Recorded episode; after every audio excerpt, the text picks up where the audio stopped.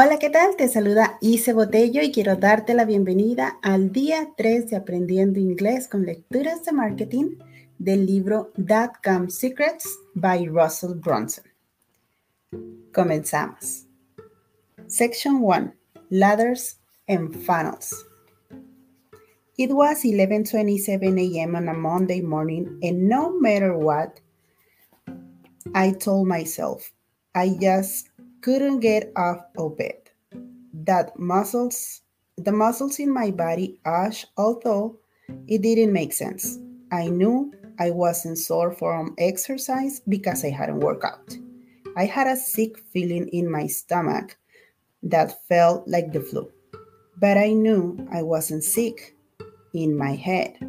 I was wishing that I had a boss so he could fire me and end this nightmare that I knew I had to face as soon as I finally stumbled out of bed.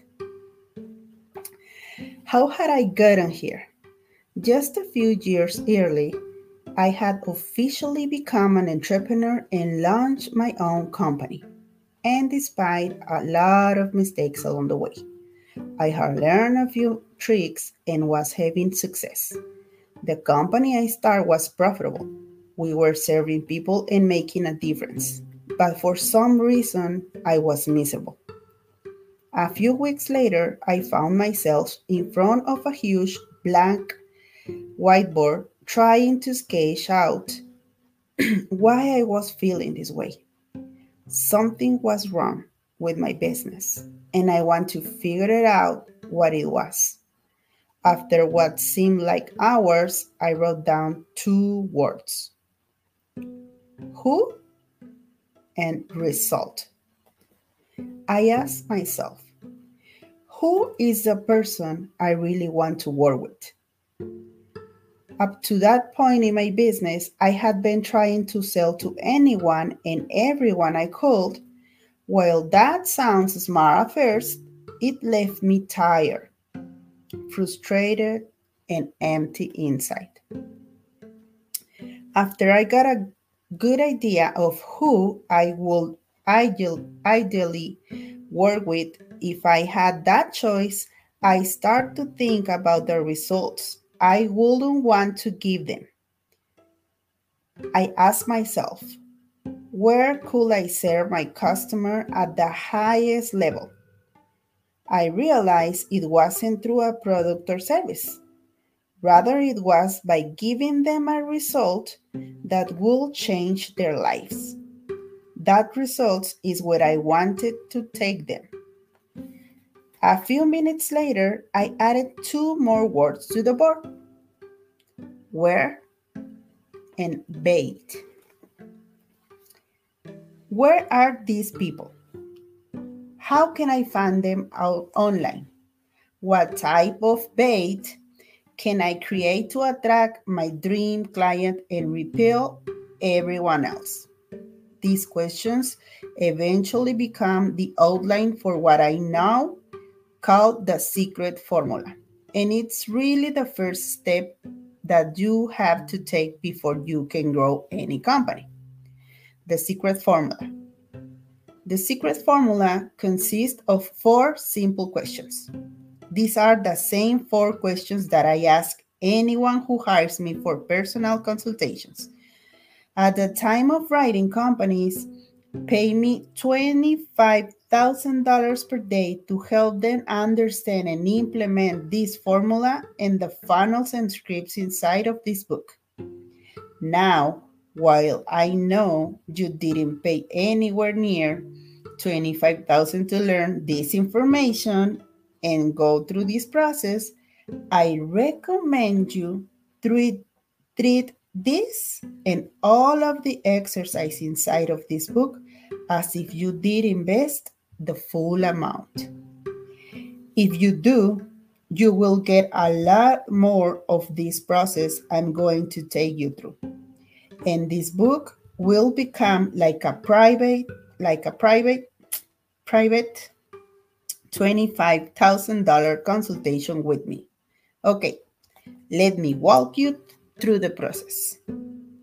Question number one Who is your dream client? The first question you have to ask yourself is Who do I actually want to work with?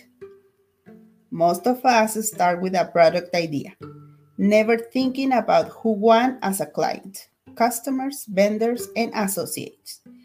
But these are the people you will be interacting with day in day with day in and day out. You will probably spend more time with these people than your own friends and family. You choose your significant other carefully. So, why wouldn't you take the same time and care in deciding who your dream client or customers will be? If you are just getting started, this may not seem important, but I promise, but I promise you that if you don't consciously choose your dream client, one day you will take up like I did. Working with people who exhaust you and wishing that someone could fire you from the from the business you created. After I had successfully launched my first software company, a lot of people took notice of my success online and start asking me how I was making money. Because outside of the demand, I thought it would be fun to teach others how to start their own business online. The good thing was there were a lot of people who wanted to start businesses, and we made a lot of money teaching them. But the downside was that most of them didn't have any money and couldn't invest in the higher ticket thing I want to sell. And most has had no business experience. So I had to spend tons of time on the fundamentals. And that drove me crazy, which is why I didn't want to get out of bed in the mornings. I had so much so much value I want to provide people, showing how I had scaled my companies, teaching conversion secrets, and how we structure our funnels. But 99% of my time was spent showing them how to buy a domain and set up hosting. I literally spent years serving those customers, and it made me miserable. My family suffered, and no matter how much money we made, I wasn't happy. It took years before I sat back and actually threw about the who. I realized I had overlooked some pretty important questions. Who are my dream clients? What do they look like? What are they passionate about? What are their goals, dreams, and desires?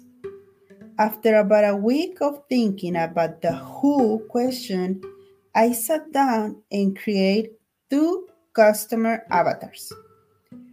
One for the man I want to work with, and one for the woman I want to work with. For the woman, I pick a name and wrote it down Julie. Then I list out the things I know about Julie.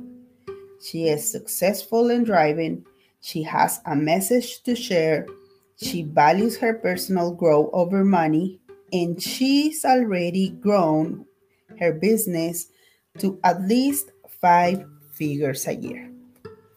Next, I wrote down the name Mike. Next to Mike's name, I wrote out the things I knew about Mike. He's a former athlete. At some point, he has helped to change someone's life in a small way and wants to learn how to help more people. He values growth over money, and he's already built his business to at least five figures a year. Then I went to Google Image and typed it in Julie and the characteristics the characteristic, characteristics I had written out. Within minutes, I found a picture that looked like the woman in my mind. I printed out, and hung it on my wall. I did the same for Mike, and within minutes I had bold pictures of my dream clients hanging on my wall. This may seem like a silly exercise, but it's important that you do it anyway. Really spend some time thinking about who you want to work with, write out their characteristics, and then go find an actual picture to represent them. It's amazing how your pers- perspective changes when you have a physical picture of your ideal customer instead of a hazy, half formed image in your head. Question number two Where can you find them? The next question in the secret formula is Where can you find these ideal men or women? Where do they hang out online? Are they on Facebook or Instagram? What groups are they part of? What email newsletter do they subscribe to? What blogs do they read? Are they reading the New York Times or the Huffington Post? What other interests do they have? Do they like sports or the arts? How about fishing or race cars? If you don't know the who, it will be hard to find out where your perfect client can be found. So make sure you know exactly who you're trying to attract. Then just write down a few places you think the prospect might hang out online. Over the next few chapters, we are going to take a deep dive into how where to find your dream clients. I'll show you exactly where to find the people you're looking for. Question number three What bait will you use to attract them? Once we know where the dream customers are, we have to create the right bait to attract them. Your bait could be a physical book, a CD, DVD, or an audio recorder. Anything that your dream customer will pay attention to, um, sorry, your dream your dream customer will pay attention to and want. As my company move away from selling to beginners and towards attracting dream clients, our first step was to create new bait that would attract Mike or Julie. So we create a book called Dot-Com Secrets, Labs 100 a 100A proven split test winners. This bait worked great for us because most beginners don't know what a split test is. But we knew that Julie and Mike, our dream customers, will know what these terms mean, and they will be hungry to get their hands on the book. Within days of launching this new offer, we had thousands of dreams clients lining up to work with us. When you find out what your dream your dream clients want, it becomes very easy to attract them. Through this book, we're going we are going to talk more about creating the right bait. Right now, just realize the bait has to match what your dream customer wants. Has to match. Hmm. Question four. What result, what result do you want to give them?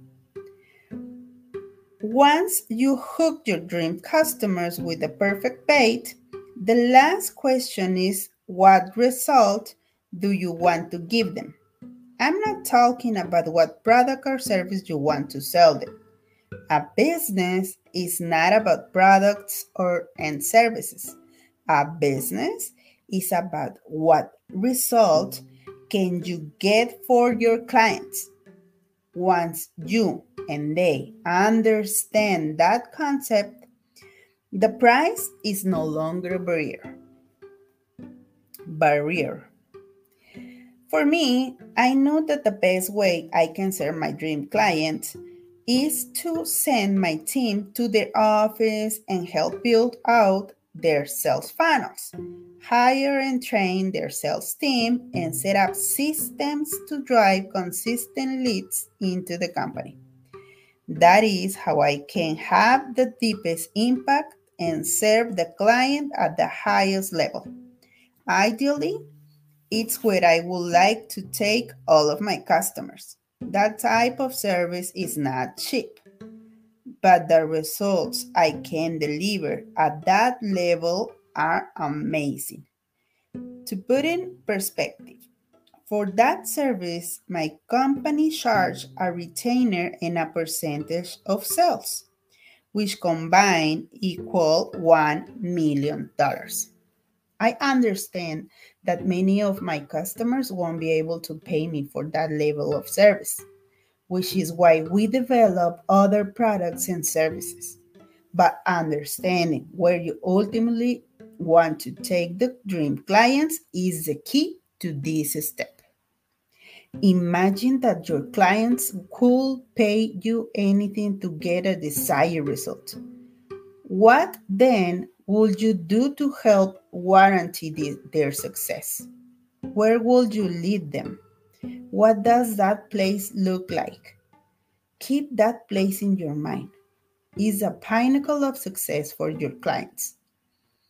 It's where you want to take them, and it's the key to this last step. That's it. The four steps again are as follows. Who are your dream clients? Where can you find them? What bait will you use to attract them? What result do you want to give them? I know that this exercise seems simple, but it's the key to everything else we will be discussing in this book. So take a few minutes now and really answer these four questions. Up next, in the next chapter, we are going to dig a little deeper and focus on the steps you need to follow to lead your dream customer. From taking the bait to consuming your product offerings to arriving where you want to take them. If you structure this correctly, if you structure this correctly, people will naturally ascend to where you want them to be. They will give you more money and you'll be able to serve them at much highest level. Excelente. Terminamos el capítulo. Muchísimas gracias y nos vemos en el próximo capítulo. Chao.